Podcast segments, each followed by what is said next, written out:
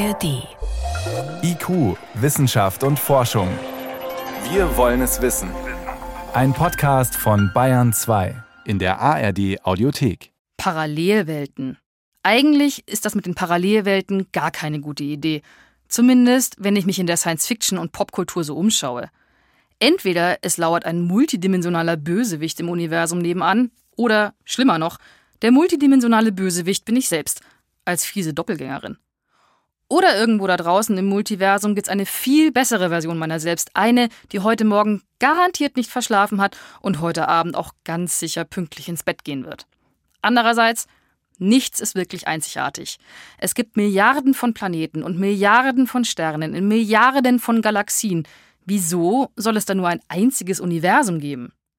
Mein Name ist Franziska Konitzer und ich begebe mich heute für Sie auf die Suche nach den Paralleluniversen. Leben wir im Multiversum?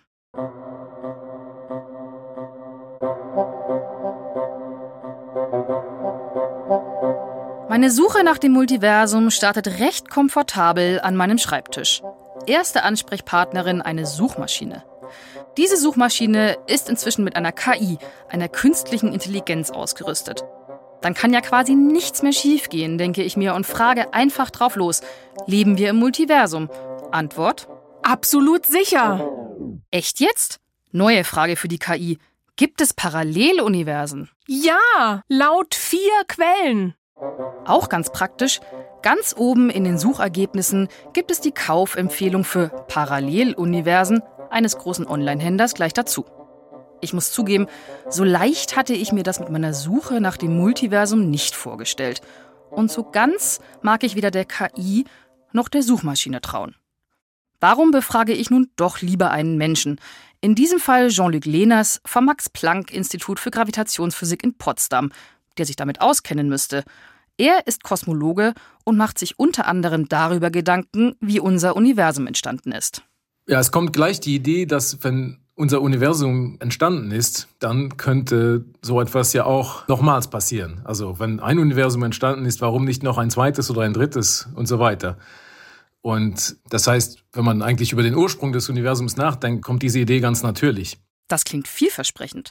Doch zunächst der Ursprung unseres Universums als Kürzestgeschichte.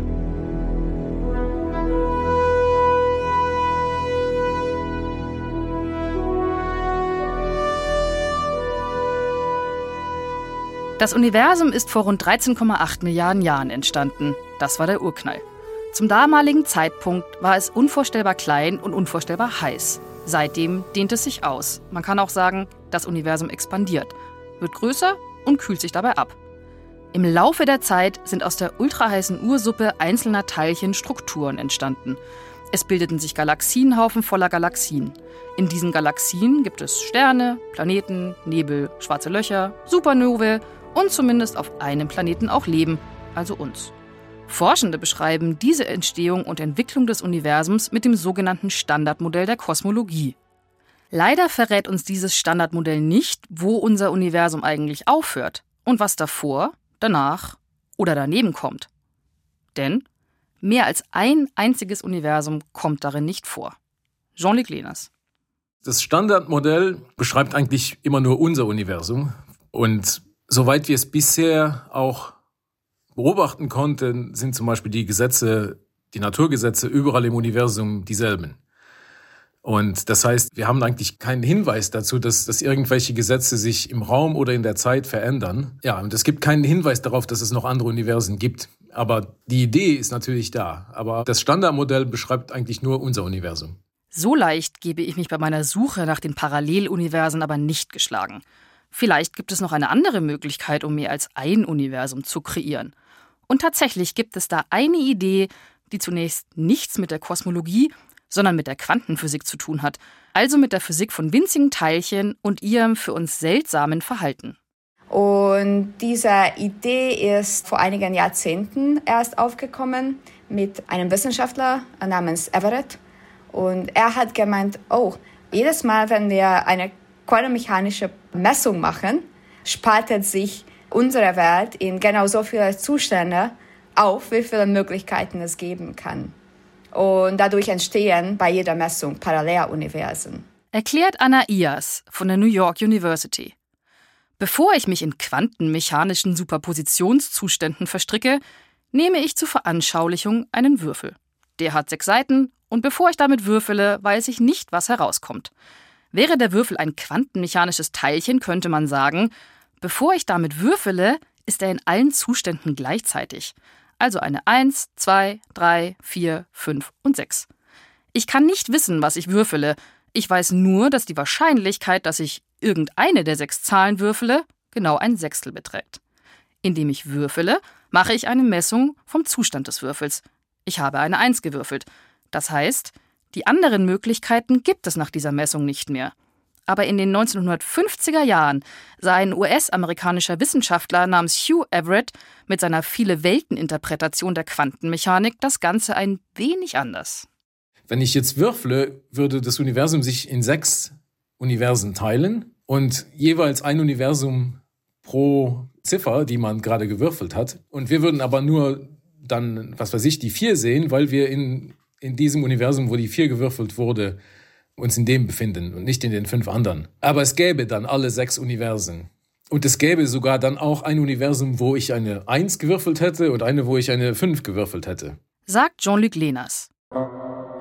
Das klingt großartig. Genau nach den Paralleluniversen, nach denen ich gesucht habe.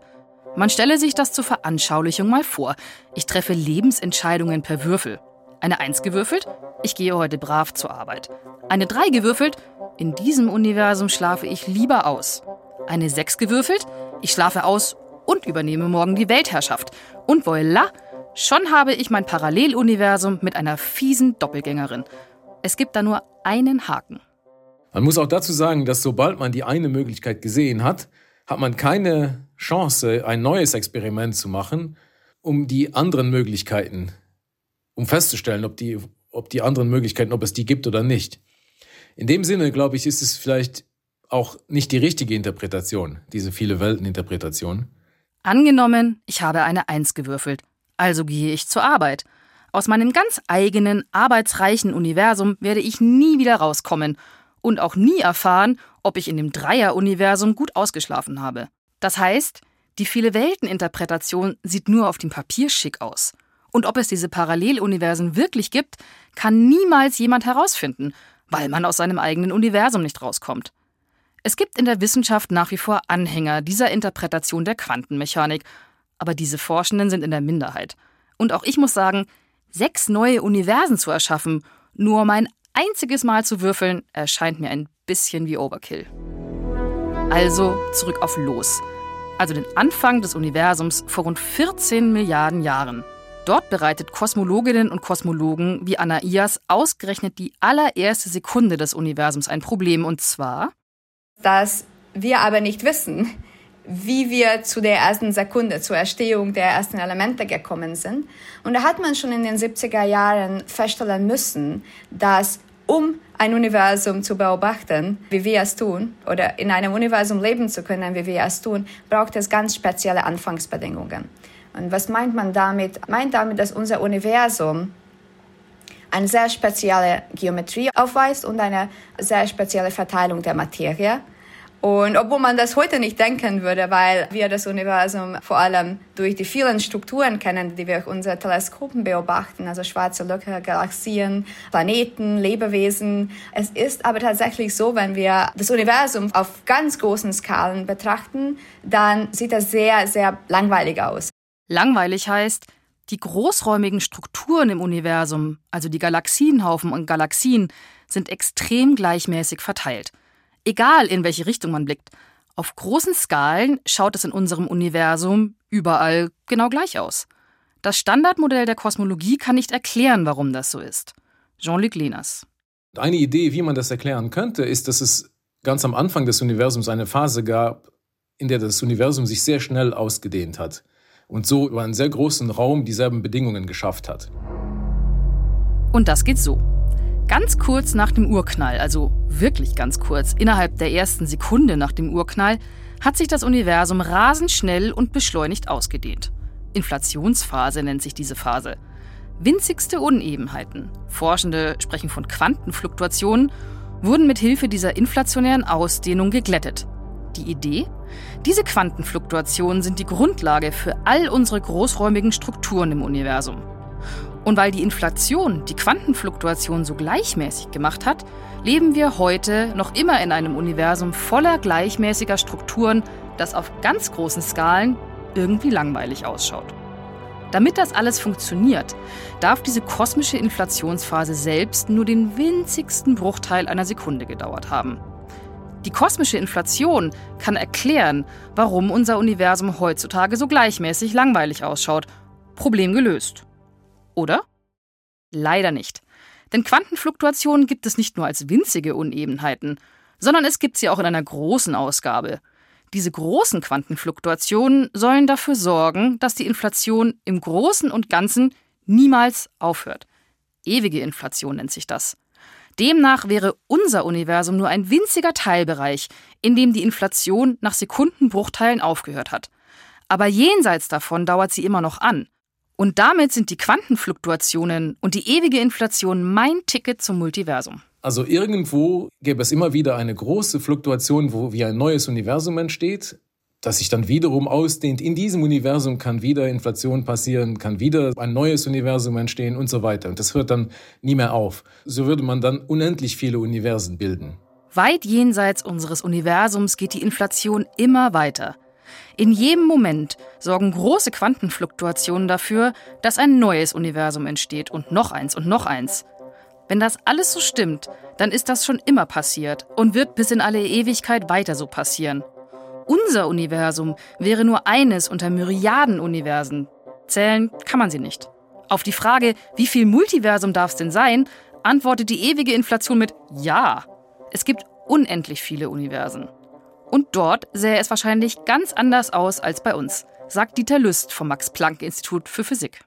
Bestimmte Grundgesetze sollten auch in den Paralleluniversen geben. Das heißt zum Beispiel eben sollten auch die Gesetze der äh, allgemeinen Relativitätstheorie äh, gelten. Aber es sein könnte eben, dass das Elektron, eins unter Elementarteilchen, eine andere Masse besitzt, als wir es kennen. Oder dass eben die Feinstrukturkonstante einen anderen Wert besitzt. Oder auch das, was man eben als kosmologische Konstante äh, bezeichnet, einen anderen Wert besitzt.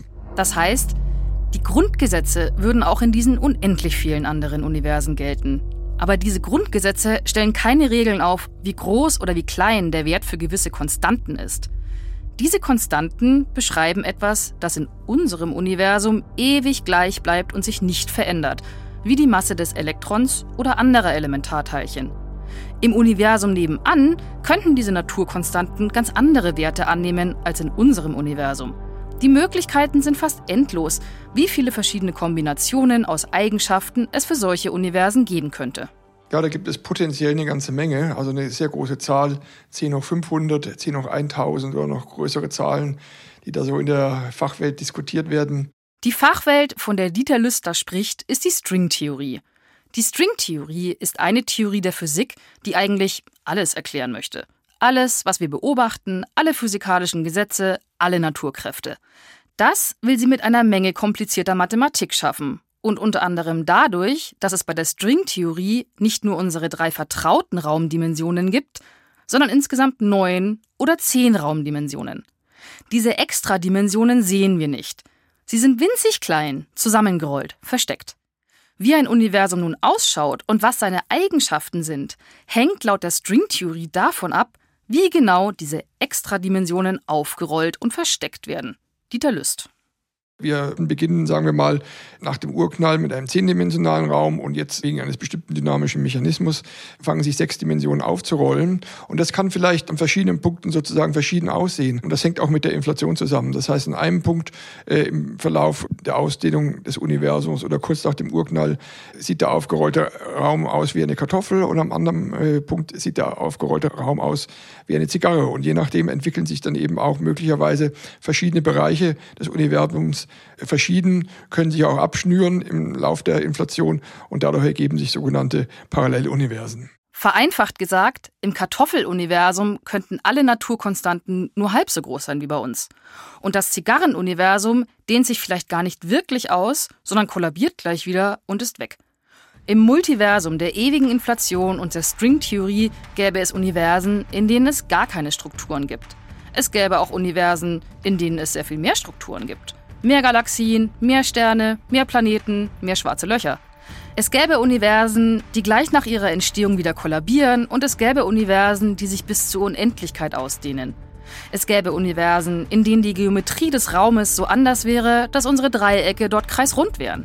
Vielleicht gibt es auch ein Universum, in dem ich eine 6 gewürfelt habe und mich morgen als fieser Doppelgänger zur multidimensionalen Weltherrschaft aufschwinge.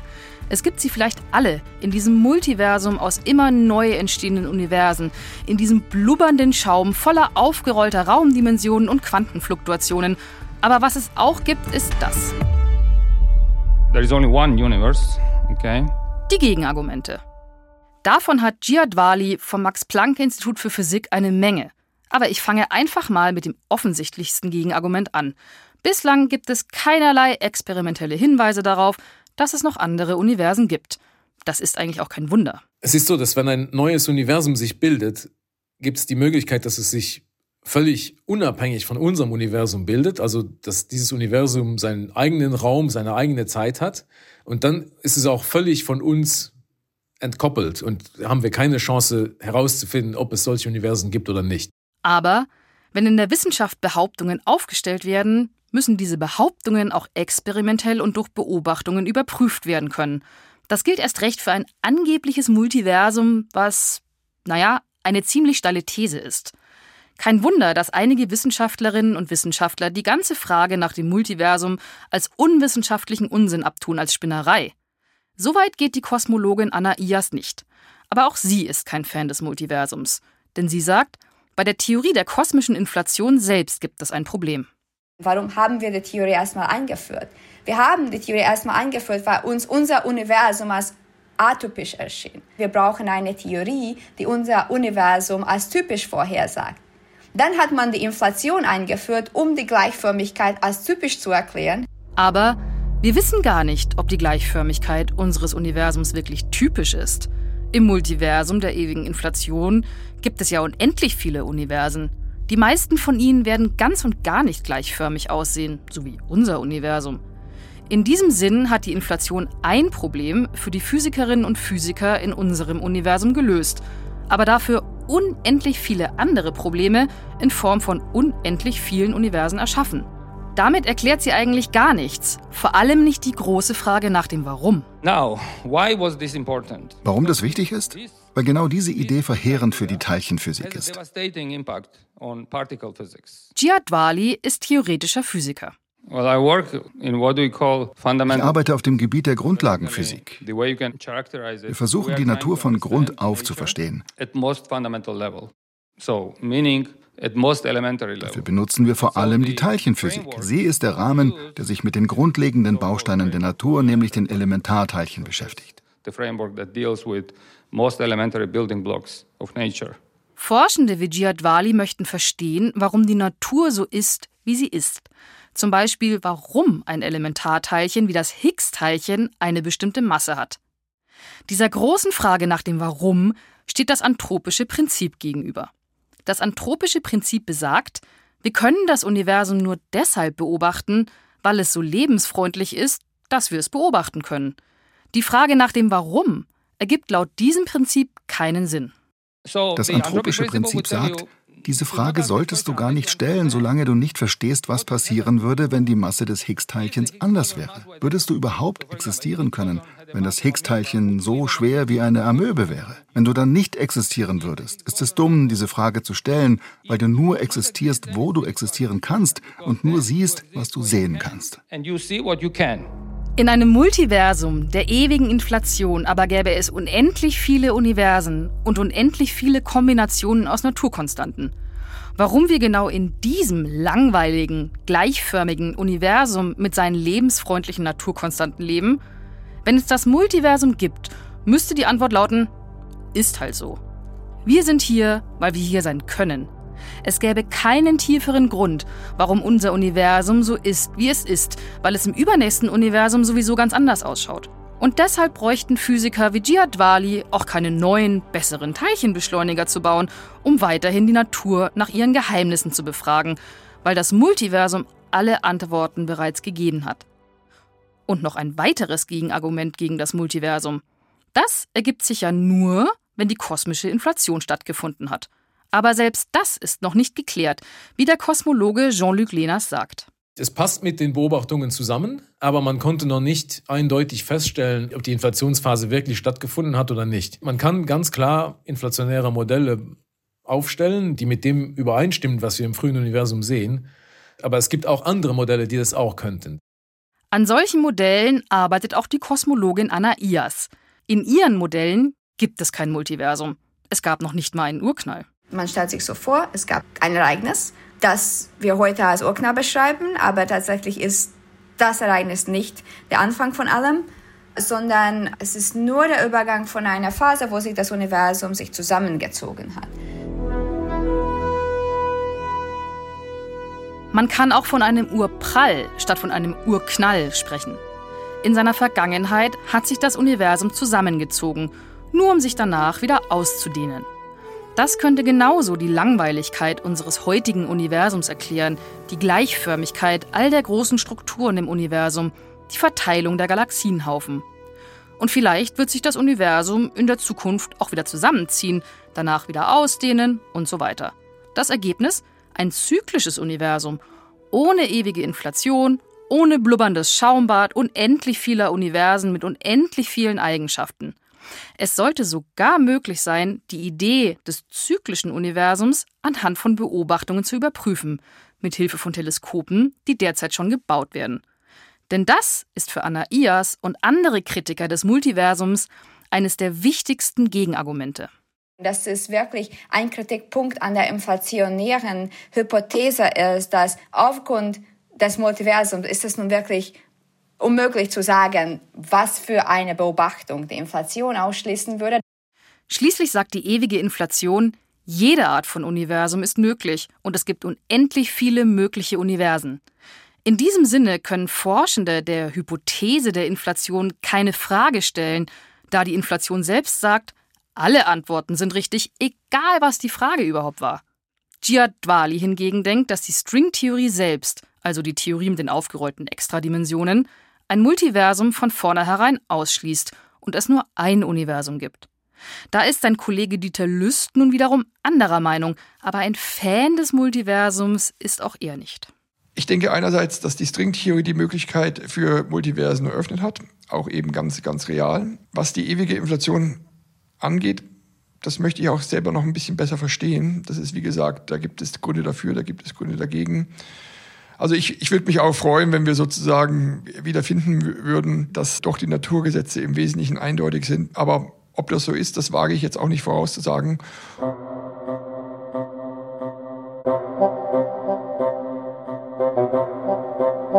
Und wo stehe ich? Am Ende meiner Suche nach dem Multiversum? Es gibt mit der ewigen Inflation und der Stringtheorie Argumente dafür. Aber weder die kosmische Inflation noch die Stringtheorie haben bislang konkrete Vorhersagen gemacht, die mit Hilfe von Experimenten und Beobachtungen überprüft werden können. Deshalb findet die Debatte um das Multiversum bislang vor allem auf dem Papier statt. Und das ist bekanntlich geduldig. Deshalb kommt mir diese ganze Geschichte mit dem Multiversum vor wie eine Art mittelalterlicher Gottesbeweis. Niemand kann beweisen, dass es Paralleluniversen gibt. Und niemand kann beweisen, dass es sie nicht gibt. Zumindest noch nicht. Habe ich das Multiversum gefunden? Ich muss ehrlich sagen, ich weiß es nicht. Die KI meiner Suchmaschine hat mir Quatsch erzählt. Es ist eben nicht absolut sicher, dass wir im Multiversum leben. Und die richtige Antwort auf die Frage, ob es Paralleluniversen gibt, lautet, niemand weiß es. Niemand kann es wissen. Und so bin ich mir am Ende nur bei einem ziemlich sicher. Wahrscheinlich irrt da draußen keine fiese Doppelgängerin von mir herum. Und das ist dann wiederum eine ziemlich beruhigende Vorstellung.